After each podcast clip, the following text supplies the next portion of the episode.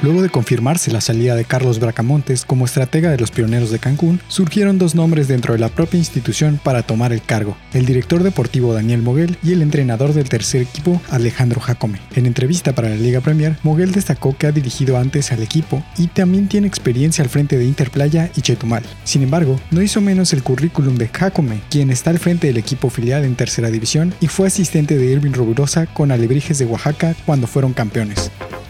En otras noticias, la Organización Nacional Estudiantil de Fútbol Americano canceló de manera oficial la temporada 2020 en todas sus categorías, esto como medida de prevención ante la contingencia sanitaria por coronavirus. Con esta decisión, los Leones de la Náhuac de Cancún tendrán que esperar hasta el 2021 para defender el título de conferencia nacional ganado en 2019.